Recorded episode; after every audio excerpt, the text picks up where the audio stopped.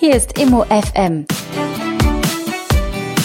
Der Expertentalk rund um Haus, Wohnung oder Wolkenkratzer.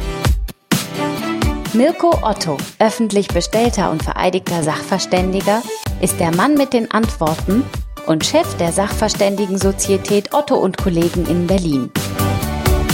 Jetzt für Sie auf Sendung.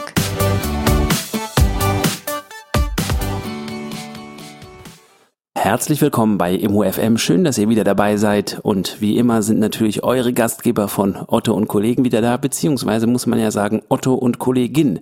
Nämlich Otto. Hallo Mirko. Hallo. Und unsere Doreen. Hallo Doreen. Hallo Andi. Na, wie geht's euch? Ja, gut. Was gibt's Neues? Große Warnung vor einer, vor einem Platzen der Immobilienblase. Wo wir aber immer noch nicht wissen, ob sie überhaupt existiert. okay. Wir haben unsere begründeten Vermutungen, sagen wir mal so, und darüber wollen wir heute sprechen. Gut. Genau. Genau. Wir haben äh, 2017 und wir sind in Berlin. Ja. Und äh, haben wir jetzt eine Blase oder nicht? Wer fängt an und wer weiß die Antwort? Na, vielleicht fangen wir mit der Warnung der ZIA an. Das ist der Zentrale Immobilienausschuss. Das ist einfach ein Wirtschaftsverband der Immobilienwirtschaft. Die haben vor einem bestehenden Risiko gewarnt, dass also erhebliche Preiskorrekturen auftreten können, beziehen sich in ihrer äh, Analyse aber vor allen Dingen auch natürlich, muss man ganz klar sagen, auf die großen Städte. Genau, und Sie haben in Ihrem Frühjahrsgutachten einen, eine These aufgestellt im Bereich Wohnen. Und zwar geht es darum, dass Sie der Meinung sind, dass viele Bauprojekte in Zukunft abgeschlossen werden sollen, dadurch das Angebot an Wohnraum steigen wird und wiederum die Zuwanderung zurückgehen soll, was dann wiederum die Nachfrage einbrechen lassen würde. Diese ganze Entwicklung soll sich dann auf die Preise auswirken, da auch die steigenden Mieten wohl nicht mehr so ansteigen werden wie bisher, die Kaufpreise dadurch eingedämmt werden und wir wohl mit einer Trendwende zu rechnen haben und sinkenden, sinkenden Kaufpreisen. Okay, also fangen wir mal ganz vorne an. Ähm, die Zahl der Fertigstellungen wird größer, habe ich jetzt verstanden. Wo bitte in Berlin wird denn nennenswert äh, Wohnraum geschaffen? Gar nicht. Ähm, insofern, ich kann diese. Ist, das, ist das jetzt Polemik oder? Nein, das ist jetzt also ein bisschen überspitzt dargestellt. Gar nicht, stimmt natürlich nicht, aber äh, in überhaupt nicht ausreichendem Maß. Es wird ja immer wieder von der Politik ganz klar auch gesagt.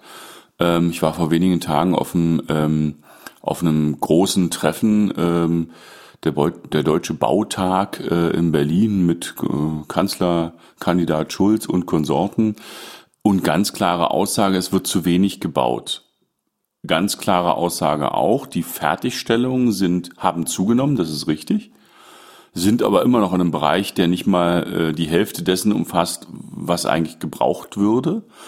Und die neuen Bauanträge sind in Berlin schon wieder deutlich zurückgegangen. Das kann ich auch verstehen nach Gesprächen mit vielen Bauträgern.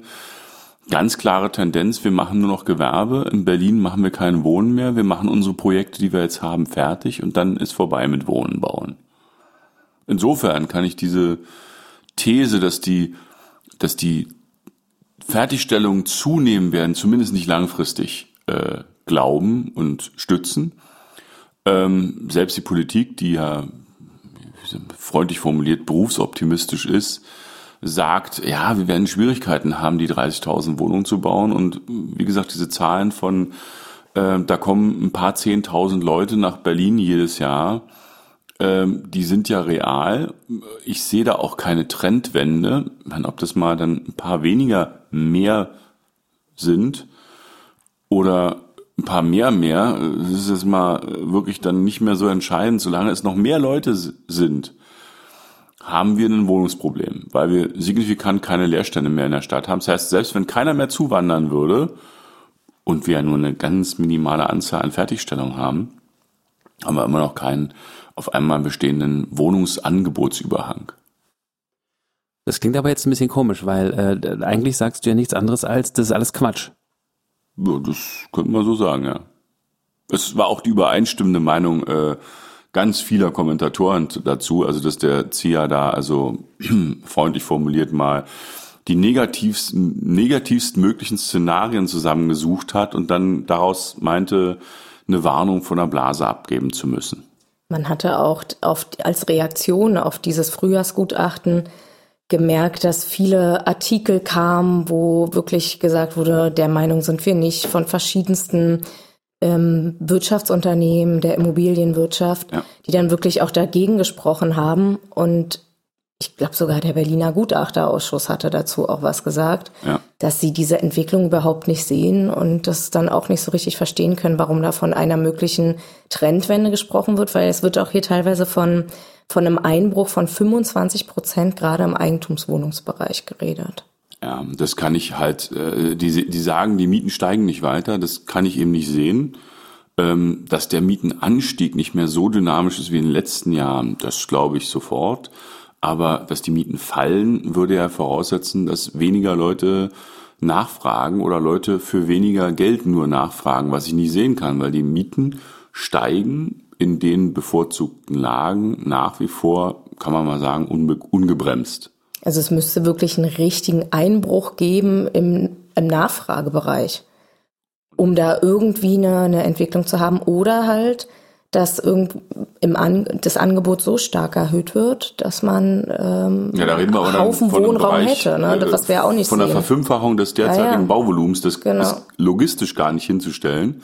Das ist mit den Bauleuten, die wir haben, gar nicht hinzustellen. Das kommt das ja noch ist mit an dazu. Flächen nicht, hin, nicht darzustellen, weil der Berliner Senat ja konsequenterweise alles verhindert. Er hat so ein, ein wirklich großes Projekt in der Elisabethaue. Das war die erste Aktion, die stoppen wir. Also wir wollen den, Mietanpre äh, den Mietanstieg äh, mindern, aber das erste ist, wir stoppen mal ein Bauvorhaben für 10.000 neue Berliner oder für 10.000 Berliner, die da eine neue Wohnung kriegen würden. Ähm, und das, was eben so an Kleinbauten, wo mal 10 Wohnungen, 20 oder 50 Wohnungen auf einen Haufen entstehen, 50 Wohnungen sind nichts in dieser Stadt, nichts, gar nichts. Es verpufft dann eigentlich gleich. Ja, also genau. mehr, da, es erzielt keine Wirkung. Und die Sache ist auch, wenn ein Haufen Projekte gewollt wären oder durchgesetzt worden wären, man hat die, die Firmen gar nicht, um diese Projekte dann wirklich zu realisieren. Die Firmen, man merkt es auch, wenn man Handwerker anfragt in Berlin, die sind teilweise bis auf ein Jahr wirklich im Voraus ausgelastet.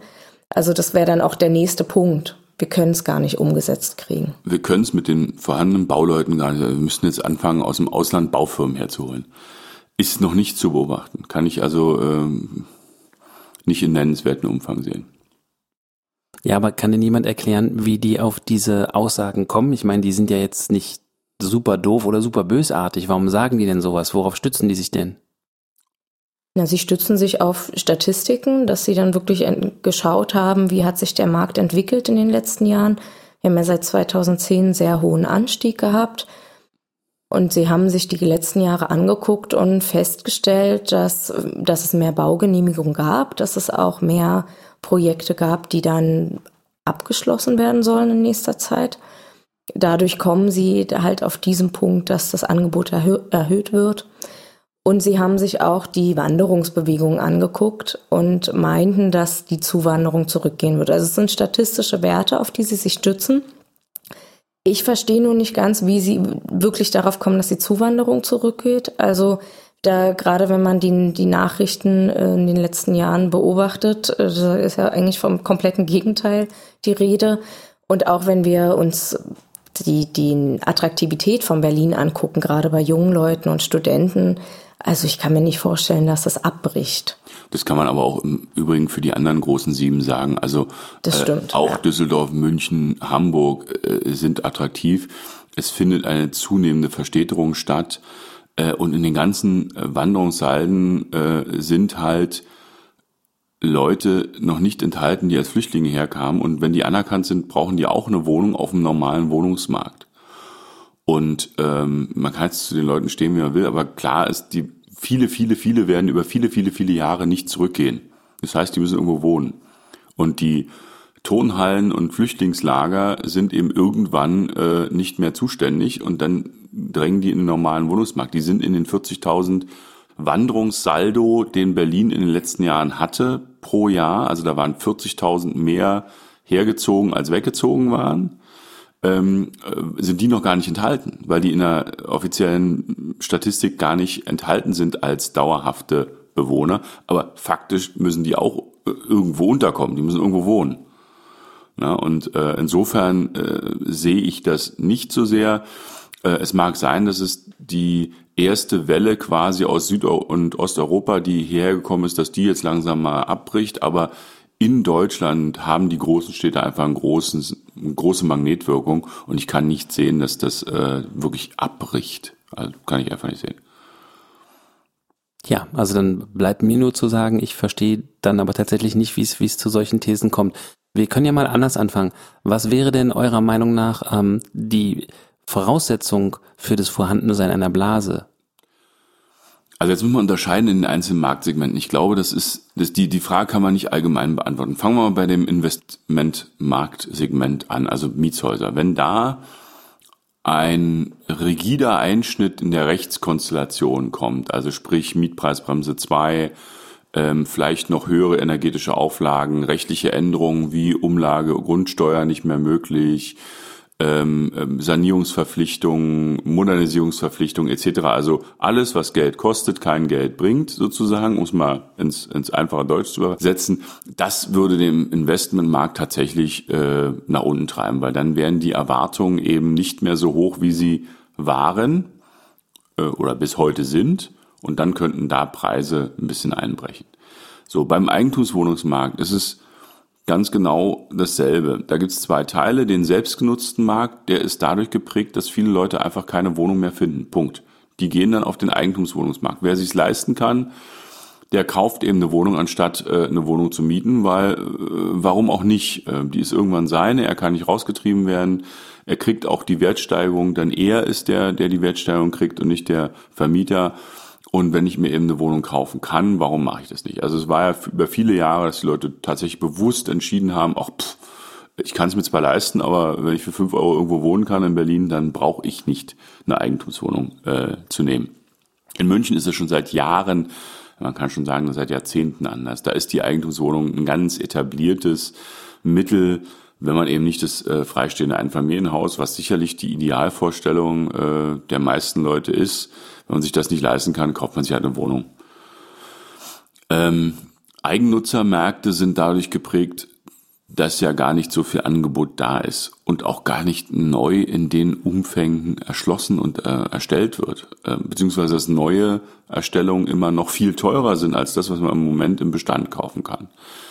So, bei den Eigentumswohnungen, die äh, vermietet sind, gilt dasselbe wie für den Kapitalanlagemarkt. Natürlich, alles, was Geld kostet äh, und was kein Geld an mehr Miete bringt, wird dämpfend wirken.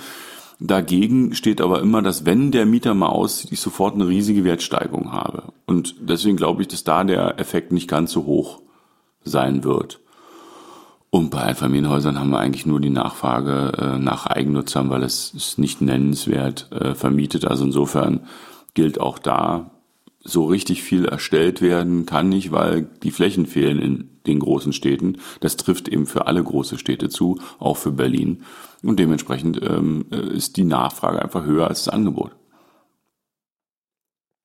Jetzt ist halt der Punkt, wie kommt man überhaupt darauf, dass es sich um eine Blase handeln könnte? Du hast ja gerade die Entwicklung dargestellt. Aber wenn man sich jetzt so, ne, so was vorstellt, eine Blase platzt, also es muss ja etwas sein, was auf einmal geschieht, von heute auf morgen quasi. Und da muss es eigentlich ja dann wirklich einen richtigen Einschnitt geben. Also diese Entwicklungen, die, die sag ich mal, laufen langsam, langsam die plätschern langsam. so ein bisschen dahin. Von daher ist dann die Frage, wie kann denn sowas platzen? Ähm, also es muss erstmal irgendwas geschehen. Es müsste ein externer Einfluss sein. Also es genau. könnte zum Beispiel eine dramatische Zinssteigerung sein. Also wenn jetzt die Zinsen von heute ungefähr zwei Prozent und teilweise anderthalb Prozent auf sechs Prozent steigen würden, dann ja, dann würden die Preise dramatisch schnell sinken können und sinken. Ist im Moment aus meiner Sicht gar nicht vorstellbar, äh, weil äh, dann wären alle Staaten auch sofort pleite trotz der Überschüsse, die wir haben, die haben wir deshalb, weil der Bundesfinanzminister Geld dafür kriegt, dass er Geld aufnimmt. Also der kriegt zurzeit eine negative Verzinsung. Wenn ich so eine Bundesschatzbriefe und so weiter kaufe, kriege ich zurzeit eine negative Verzinsung. Mit anderen Worten, wenn der Bund auf einmal für das Geld, was er aufnimmt, Zinsen zahlen müsste, und zwar brutal viel im Vergleich zu heute, dann wäre aber auch eine Staats Schuldenkrise auf einmal wieder da. Und insofern kann ich mir nicht vorstellen, dass diese Sprünge so dramatisch hoch werden. Aber erstmal ist ja überhaupt diese Überlegung da, dass diese Blase entstehen kann, weil viele ja das Gefühl haben, dass gerade in den Top 7 Städten die Preise überhitzen, gerade im Eigentumswohnungsbereich. Und das ist überhaupt der Punkt, warum man darüber diskutiert. Da muss man, glaube ich, ganz klar sagen, dass wir in Deutschland einen Nachholeffekt haben. Wir sind international gesehen äh, immer noch Schweinespiel. Und ich, ich fange jetzt nicht mit dem alten Klischee Paris und London an, weil wir sind nicht Paris und London. Was für ein Klischee gibt's da denn? Nee, nach dem Motto, in London kostet eine Wohnung gerne auch 30.000 Euro im Quadratmeter und Berlin äh, 3.000, da haben wir ja noch viel Platz. Ich glaube, da äh, haben auch ähm, andere Einkunftsgrößenordnungen äh, ihre, äh, ihren, ihren, ihre Ursachen darin, dass die Preise dort noch, noch mal ganz anders sind. Ähm, ich glaube nicht, dass das auch in absehbarer Zeit dazu wird, dass wir derartige Preise kriegen.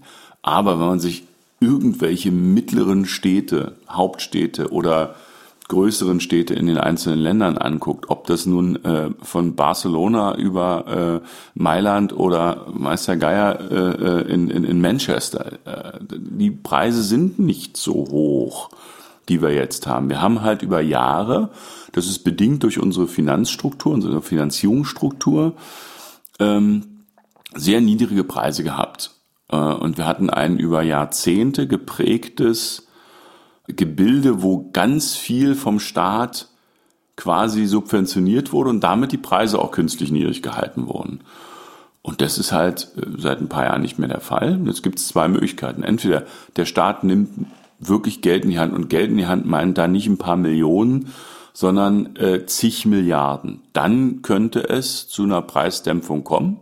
In welcher Form er das macht, ob er das über Steuervergünstigung macht, ob er das darüber macht, dass er selber baut, sei mal völlig dahingestellt. Da kann ich natürlich, wenn ich äh, mehr Angebot schaffe an Wohnraum, kann ich die Preise massiv senken. Das könnten wir in Berlin ganz hervorragend sehen, ähm, Ende der 90er Jahre, als mit den Sonderafa Kisten äh, hier zigtausende Wohnungen entstanden sind. Die sind alle steuerindiziert entstanden. Und danach fielen die Preise und zwar ziemlich brutal und ziemlich schnell und auch ziemlich lange. Das hatte eine ziemlich lange Nachwirkung. Das heißt, natürlich ist es alles denkbar, die Preise können auch mal wieder runtergehen. Das erfordert aber dann, dass das politisch gewollt einen Eingriff gibt, der äh, eben mit viel, viel, viel, viel, viel, viel Geld erfolgen muss. Und wie gesagt, das kann entweder über Steuergeld erfolgen. Also damals hat der Bund halt diese Sonderafa auf die Einkommensteuer gegeben, was für die gut und besser verdienenden halt ein unerhaupt, also ein wahnsinniger Steuervorteil war. Ähm, die haben äh, teilweise äh, 100 Prozent der Herstellungskosten innerhalb von zwei Jahren abschreiben können. Das heißt, ich habe eine Wohnung gekauft für 300.000 Mark, sagen wir mal. Davon waren 100.000 Mark Bodenanteil, 200.000 Mark Gebäudeanteil. Das heißt, ich habe 100.000 Mark pro Jahr negatives Einkommen gehabt und heißt, im, im Extremfall hatte ich dann äh, 50.000 Mark äh, Steuervorteil. Das heißt, die Wohnung, dass ich die, dadurch, dass ich die Wohnung gekauft habe, habe ich erstmal 100.000 Mark in zwei Jahren Steuervorteil bekommen. Das heißt, ein Drittel der Wohnung war vom Staat bezahlt. Okay, dann ist das natürlich äh, eine entsprechende Motivation, sagen wir mal. Da erschienen dann sogar Investitionen in Bad Freienwalde lohnenswert. Ja, das ist, es soll Leute gegeben haben, die sogar in Standorten wie Bad Freienwalde äh, investiert haben, ja. Aber ähm, mal Scherz beiseite, ich frage mich trotzdem auch immer wieder, ob das nicht auch so ein volkswirtschaftlicher Effekt ist. Also wir haben das ja noch äh, äh, auf der Uni quasi gelernt. Äh, da ist halt eine Menge Geld X, so und Gold ist irgendwie doof und vor Aktien hat der Deutsche ja sowieso immer schon Angst. Ähm, und es fließt ja so bloß in die Immobilien, weil das Geld eben da ist und irgendwo hin muss, weil die Anlagealternativen oder die Lust auf die Anlagealternativen äh, fehlen. Was sagt ihr denn dazu? Ähm, absolut, absolut richtig, dass natürlich in der jetzigen Marktsituation auch vieles dadurch geprägt ist, dass die Anlagealternativen fehlen, weil was will ich mal? Ich habe ja tatsächlich jetzt noch zwei Möglichkeiten. Ich kann Aktien kaufen, da hast du schon richtig gesagt, deutsche Aktien, hm, hm, nur so halbherzig und nicht so richtig gerne. Und äh, ansonsten bleiben obwohl, obwohl, obwohl VW sich bemüht, da so Werbung für zu machen, dass man Aktionär ist. Ja, also da, ähm, ja.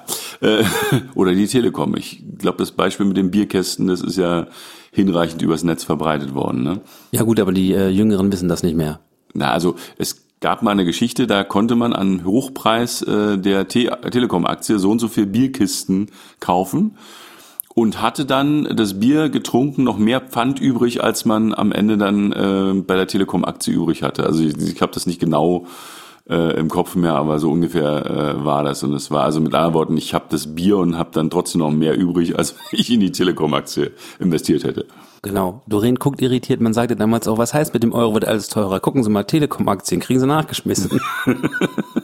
ist irgendwie an mir vorbeigegangen, merke ich gerade. Mm, Ja gut, Ich suche gerade äh, Kram in weil meinem Kopf, aber irgendwie. Wahrscheinlich, weil du im Kindergarten warst. Ja, das kann natürlich sein, ja.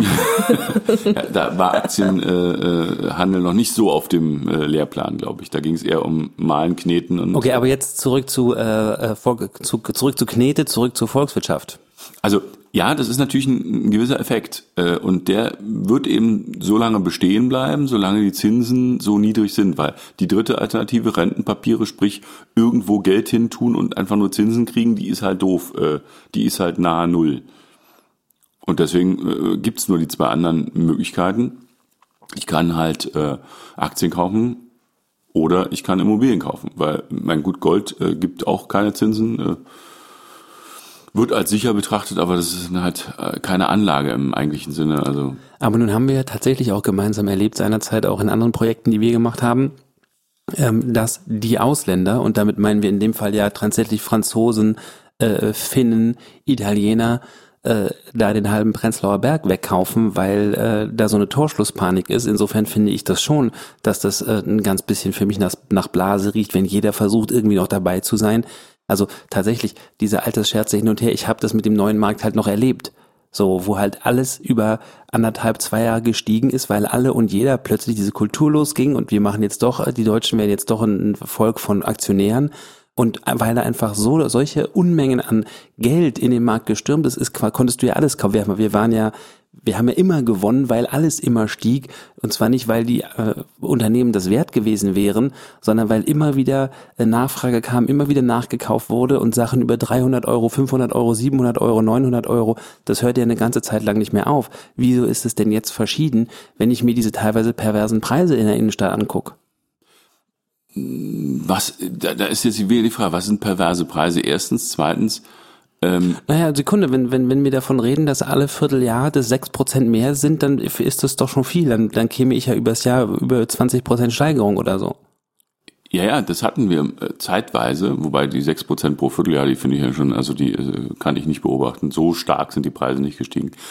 Da, Moment, das, da, da meine ich jetzt die Steigerung der Mietpreise zumindest, zugegeben nicht Kauf, aber Mietpreise äh, im vierten Quartal 16. Das war, meine ich, so. Ähm, dann muss man mal fragen, welche Mietpreise, die Angebotspreise, die wirklich einen Abschluss mieten, ähm, also insgesamt im Durchschnitt halt nicht. Aber du willst doch nicht leugnen, dass, dass diese ganzen Preise, ob es die Mieten sind, ob es die Kaufpreise sind und auch egal in welchen Bezirken, äh, dass das alles rabiat draufgeht und dass da nicht ein Bezirk ist, der so vor sich, vor sich hin taumelt, sondern dass der Eindruck durchaus entstehen kann, ähm, dass hier gerade gekauft wird, was nicht nied- und nagelfest ist. Oder, Das siehst, ist- du das das, ja- oder siehst du das anders? Willst Nee. du das ernsthaft bestreiten? Wir können, wir, du kannst auch Stress haben. Also wir können das auch, ganz, auch gerne mal zoffen. Nein, das alles gut, Andi.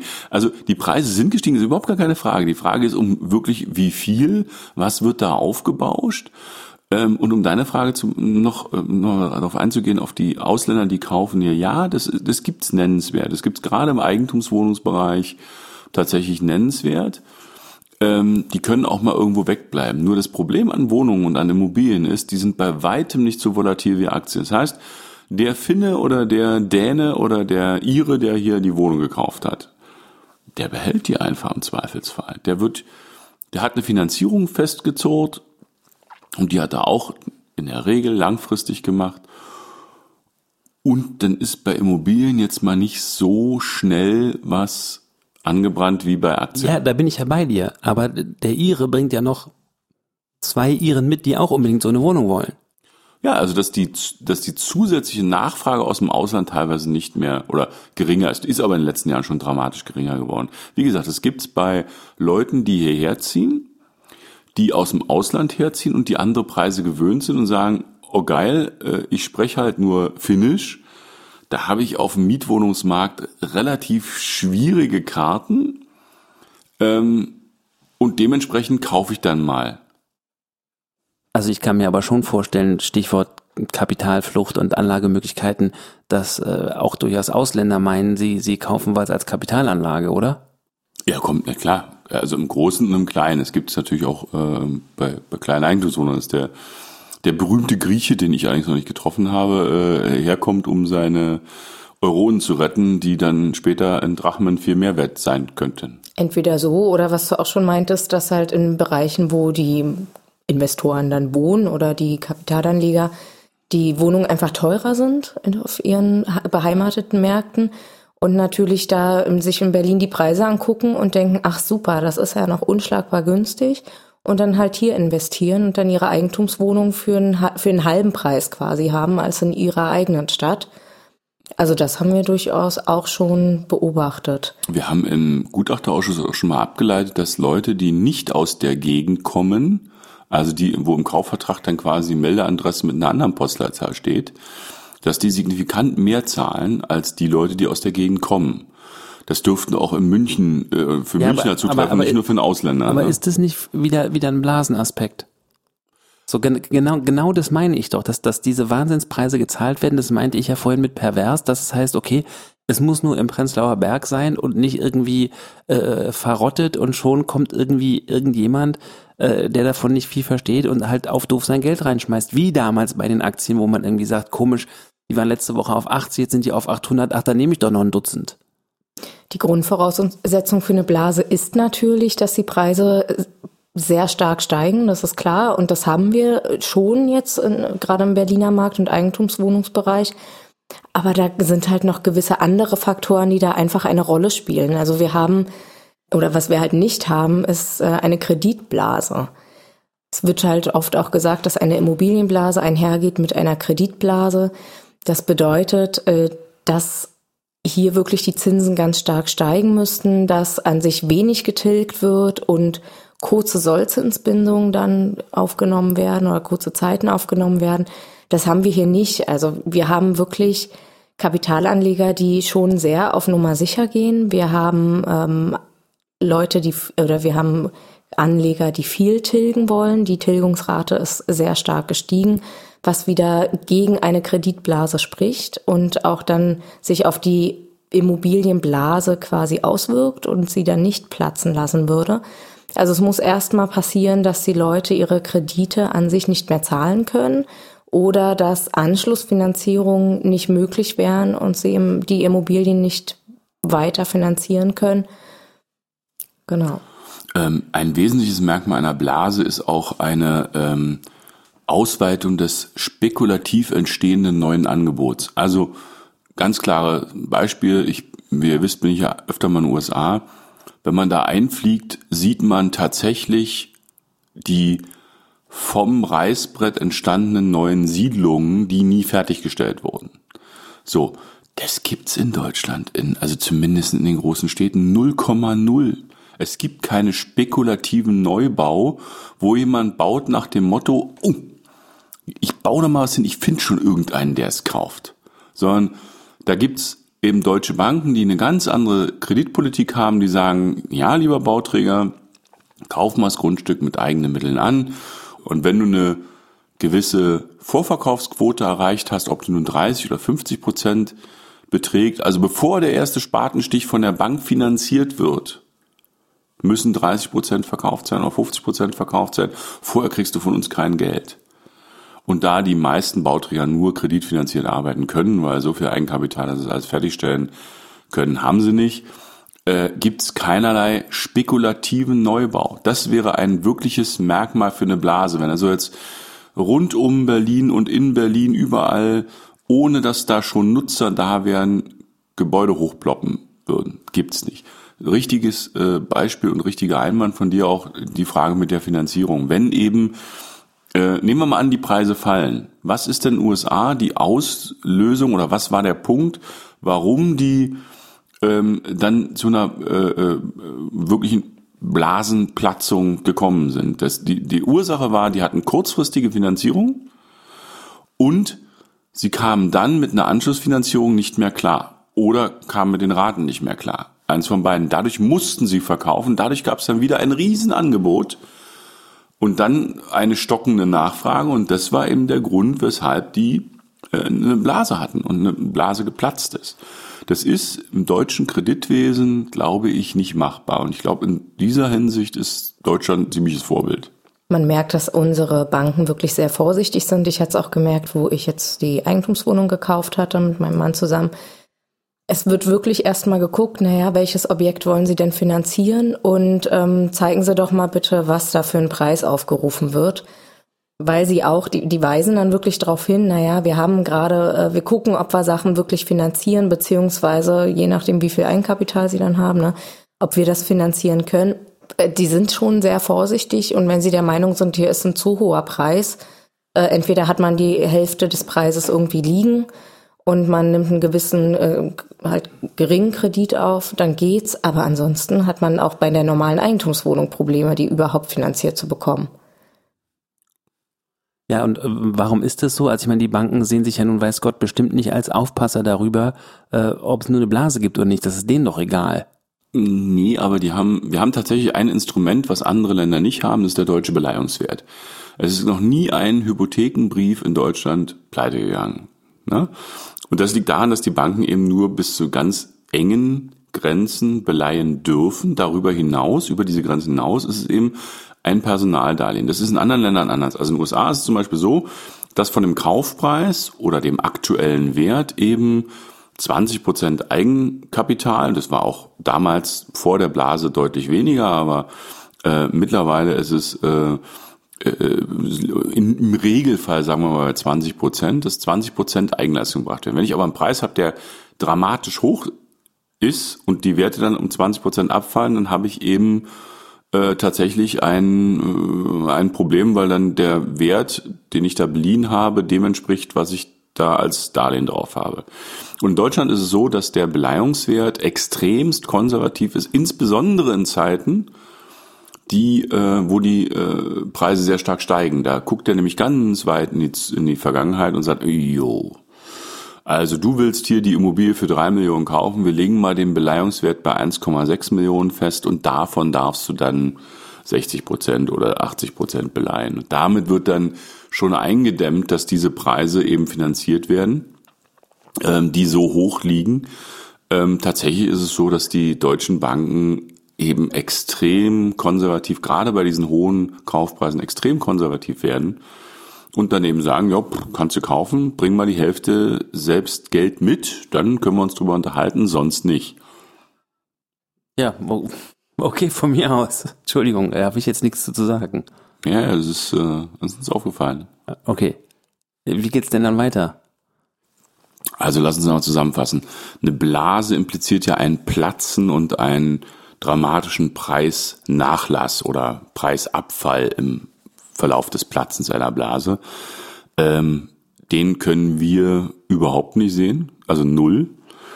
Ähm, es gibt sicherlich irgendwo auch die Gelegenheit, dass Preise mal äh, leicht nachgeben, aber alle Merkmale, die für eine Blase notwendig werden, nämlich eine spekulative Erweiterung des Angebots, eine Erweiterung der Kreditmenge und der Beleihungen, ähm, eine Kurzfristfinanzierung, all das gibt's eben in Deutschland nicht, und zwar auch nicht in den großen Städten.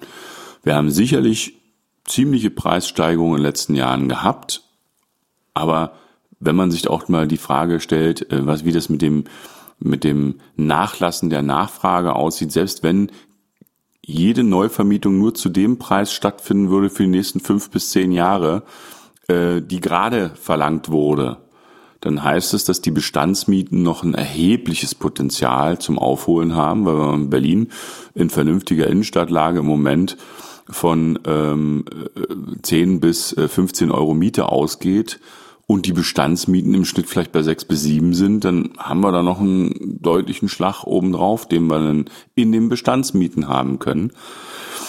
Ähm, Insofern gibt's auch eine Mietsteigerung. Ähm, klar, Zinsen, wenn die dramatisch steigen, wird sicherlich auch ein entsprechendes Abfallen der Nachfrage geben. Dafür sehen wir aber auch im Moment keinerlei Grundlage, dass die dramatisch steigen. Ein bisschen steigen könnten sie sicherlich, aber dramatisch sicherlich nicht. Das müsste dann auch relativ plötzlich passieren, damit es überhaupt, damit überhaupt so eine Blase platzen könnte. Also der Richtig. einzige, der einzige Punkt ist wirklich, wir haben ein relativ hohes Preisniveau, okay.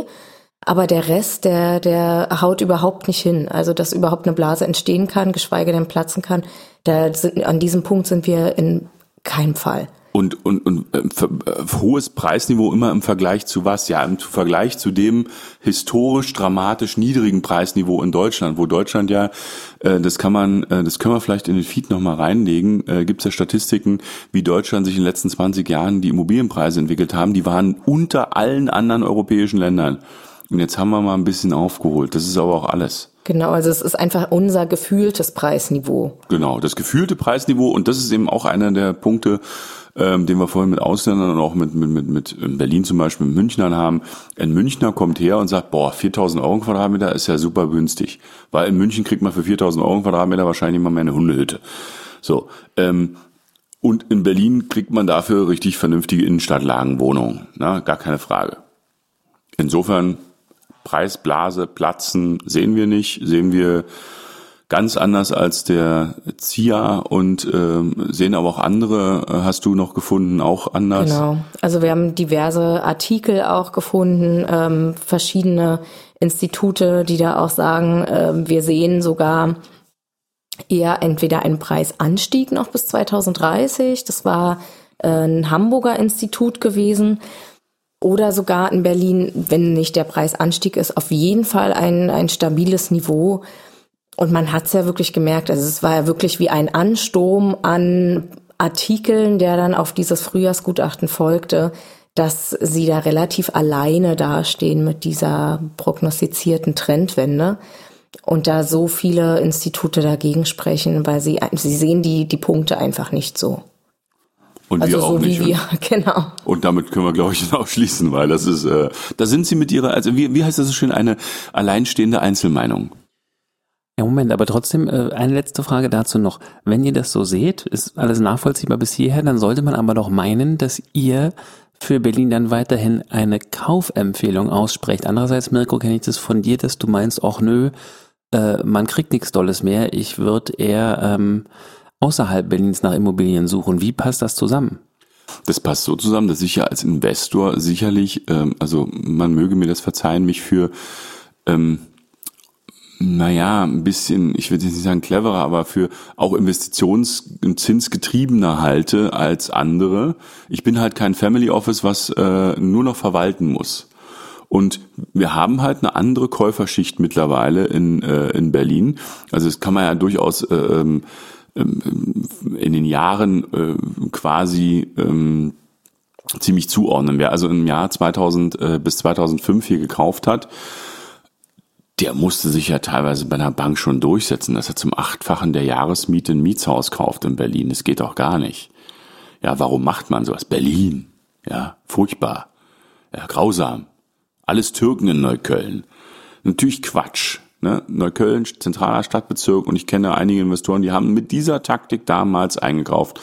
Und die wurden hofiert von den Maklern, weil es gab kaum Abnehmer für die, für die Mietshäuser. Ähm, das sind die, die diese manche chancenorientierten Investoren. Und heute sind es eben Leute, die eher auf so einen Zug aufspringen und sagen, ja, ich park mal da Geld, es stört mich nicht. Die Family Office, die sagen, ich hab die Hälfte. Also erstmal für ein Mietshaus ganz offen, ähm, ihr klickt nicht oft genug auf den Amazon-Link, dass ich mir jetzt also die Hälfte des äh, Kaufpreises für ein Mietshaus mal eben aus der eigenen Tasche leisten könnte. Und das müsste ich in Berlin. Das sind halt die Preise im Moment. Und äh, da kriege ich auch nichts anderes als der normale Marktteilnehmer. Und weil das so ist ähm, und ihr nicht oft genug diesen Amazon-Link äh, drückt, muss ich in Gegenden ausweichen, wo ich halt überhaupt noch kaufen kann. Das ist mal so der erste Punkt. Ähm, und dann bin ich halt bei Standorten wie zum Beispiel Halle, was ich auch schon mehrmals gesagt habe. Ich bin noch nicht so weit, dass ich in Bad Freienwalde investieren würde. Nee, ist klar. Ähm, aber, ne, also durchaus Standorte, die ein bisschen kleiner sind und dafür noch ein anderes Chancen-Risiko-Verhältnis haben. Ähm, für den Eigennutzer stellt sich die Frage nicht. Der kann jemand nicht in Bad Freienwalde wohnen und in Berlin arbeiten. Das ist zumindest mal mit einem sehr weiten Arbeitsweg verbunden. Äh, dasselbe würde für Leipzig, Halle und sonst was zutreffen. Ähm, Aber als Investor kann ich natürlich woanders hingehen. Also ich gehe tatsächlich äh, woanders hin. Es ist kein Widerspruch, dass ich sage, in Berlin werden die Preise weiter steigen. Die Frage ist nur, kann ich es überhaupt noch bezahlen? Und ich als Investor kann es halt nicht mehr bezahlen, weil so ein durchschnittliches Mietshaus in Berlin kostet ein paar Millionen und jetzt so ein, zwei Millionen Euro Eigenkapital hm, äh, wäre jetzt ein bisschen knapp bei mir. Und oh. wie du gerade erwähnt hattest, also die Eigennutzer, die werden uns auch weiterhin erhalten bleiben als Käufergruppe. Wir haben trotzdem ja gefühlt wieder für uns ne, als, als Berliner ein hohes Mietniveau und ähm, die Leute überlegen immer noch, man sieht es auch auf, den Mar auf dem Markt und in allen möglichen Berichten, dann Eigentum zu erwerben, statt Miete zu zahlen, ist halt sicherer, weil ich dann nicht mit äh, Preissteigerungen noch zu rechnen habe, die mich äh, unerwartet treffen können. Von daher wird es auch weiter eine gewisse Käufergruppe bleiben, auch wenn vielleicht uns ein Teil der Investoren, der Kapitalanleger äh, verloren gehen würde. Von daher wird es da keinen großen spürbaren Einbruch geben. Das denke ich auch. Gut, aber das heißt, wer diese ein, zwei Millionen Eigenkapital hat, dem rätst du immer noch äh, nach Berlin zu kommen, denn die Preise werden weiter steigen, obwohl wir keine Blase haben. Kann ich dich darauf festnageln? Ja, die Frage ist nur, äh, welche Eigenkapitalrendite erwartet derjenige Investor? Also das ist eine ganz einfache Frage des Ris der Risikopräferenz sozusagen. Bin ich bereit, ein bisschen mehr Risiko einzugehen für höhere Eigenkapitalverzinsung? Dann wäre Berlin einfach schon hm, ja relativ aus dem Rennen, genauso wie München und die anderen Top 7. Ähm, wenn ich bereit bin, äh, wenig Eigenkapital hinzunehmen, weil ich zum Beispiel ein großes Family Office äh, bin oder habe und einfach nur 100 äh, Millionen unterbringen muss. Das gibt's, hört sich jetzt vielleicht in so einem Podcast komisch an, aber es gibt tatsächlich diese Büros und diese Familien, die diese Probleme haben. Dann würde ich sagen, ja, dann kauft in Berlin, gar keine Frage. Das ist aber eine andere Renditeerwartung, eine andere ähm, ja, Zukunftserwartung. Also das ist dann ich parke mein Geld für eine moderate Verzinsung. Dann ist es alles in Ordnung. Doreen, haben wir alles gesagt? Ich denke, wir haben alles gesagt. Wir haben es ausführlich, ausführlich dargestellt, warum wir der Meinung sind. Und äh, wir haben jetzt auch keine Punkte, wo wir jetzt noch Klärungsbedarf hätten. Genau, Klärungsbedarf hätten. Okay, und äh, um nochmal nachhaltig zu erklären, was der Begriff bis zum Erbrechen bedeutet. Bis zum Erbrechen heißt, wir erklären bis zum Erbrechen unter äh, ImmoFM, unter otto und Kollegen.net findet ihr äh, im Blog rechts unsere äh, Amazon-Produkte, ein paar interessante, also tatsächlich interessante Bücher, die äh, Mirko mal im Laufe der letzten Jahre zusammengestellt hat. Äh, wenn ihr da draufklickt, kommt ihr zu Amazon. Ihr könnt danach aber auch eingeben, was immer ihr mögt, was immer ihr da kaufen möchtet. Die Und, Waschmaschine, den Laptop, alles in Ordnung. Äh, genau. Ähm, Immobilien haben sie ja nicht. Nee, so. noch nicht. Und dann äh, kommt und, noch. genau. Und dafür kriegen wir ein paar Cent. Äh, da bedanken wir uns natürlich für. Ne? Damit es hier auch eine Community ist, äh, die einander hilft, wenn man sich braucht. Alles klar. Dann würde ich sagen, wir haben es für heute, oder? Genau. Jo. Tschüss. Tschüss. Ciao.